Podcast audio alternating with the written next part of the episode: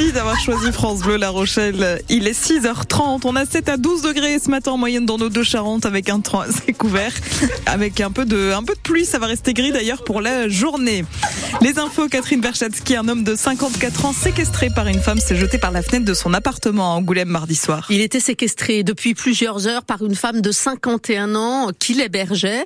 L'homme s'en tire avec plusieurs fractures. La scène s'est déroulée dans un immeuble rue Montmoreau à Angoulême. Le récit de Pierre Marsat. Les faits ne sont pas encore tout à fait établis car le quinquagénaire, né en 1969, n'a pas encore pu être entendu par la police. Il est hospitalisé avec des fractures à la jambe. Plusieurs opérations sont programmées, mais ses jours ne seraient pas en danger. Mardi matin, cet homme est passé par la fenêtre de son propre logement dans un immeuble de plusieurs étages, rue de Montmoreau.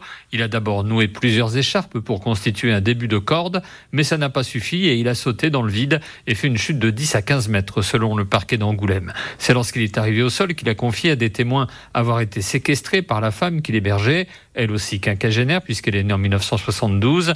L'enquête ne fait que commencer et la garde à vue se poursuit au commissariat de police d'Angoulême. Info à sur. La commune de Puy-le-Bourreau près de La Rochelle, victime d'actes de vandalisme à répétition. Depuis fin août, la commune enregistre euh, des euh, vols en série sur son réseau de lampadaires. 815 mètres de câbles en cuivre ont déjà été dérobés. Les derniers vols ont eu lieu dans la nuit de mardi à mercredi sur euh, des candélabres de la piste cyclable en direction de Saint-Cendre. La ville a même dû renoncer à ses illuminations de Noël. Des travaux de réparation sont prévus en janvier pour un coût de 50 000 euros.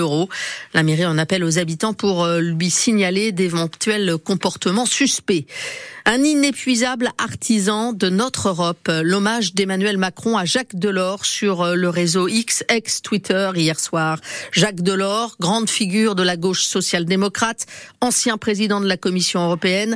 Il est décédé hier à l'âge de 98 ans. Cet artisan de la construction européenne, père de l'euro, est aussi à l'origine du programme Erasmus, le projet né en 1987 avec l'ambition d'améliorer et faciliter la mobilité étudiante dans un esprit de coopération et d'intégration. Petit retour en arrière avec Jean-Jacques Herry.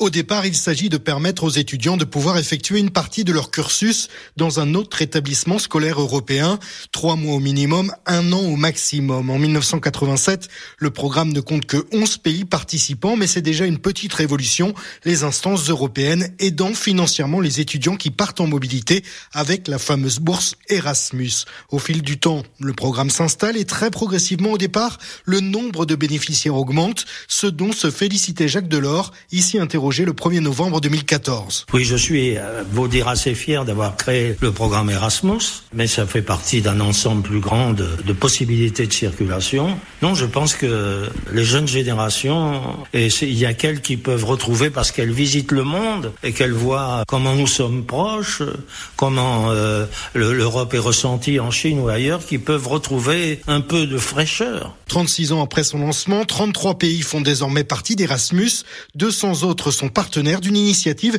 qui ne concerne plus seulement les étudiants, puisque le programme s'est progressivement ouvert aux apprentis et aux professionnels pour des stages. Depuis 1987, 12 millions et demi de personnes ont ainsi pu partir en mobilité, dont un million de Français. Et on se souvient encore qu'à la fin de son mandat de président de la Commission européenne, Jacques Delors, ancien ministre de l'économie sous François Mitterrand, avait renoncé en 1995 à se présenter comme candidat à la présidentielle. C'est un nouveau coup dur pour les ostréiculteurs du bassin d'Arcachon en cette période de fête de fin d'année. La préfecture de la Gironde interdit temporairement la pêche, la récolte et la commercialisation de l'ensemble des coquillages du bassin après euh, des cas d'infection alimentaire. Des analyses euh, révèlent la présence d'un virus qui peut provoquer des gastro-entérites. Pas de cas graves signalés pour l'instant. Dans un communiqué, les ostréiculteurs dénoncent la saturation des réseaux d'eau usée qui viennent contaminer les zones de production. Déjà, lors de la tempête Domingos en octobre dernier, ils avaient perdu 160 tonnes d'huîtres. L'interdiction sera levée quand les analyses seront de nouveau bonnes.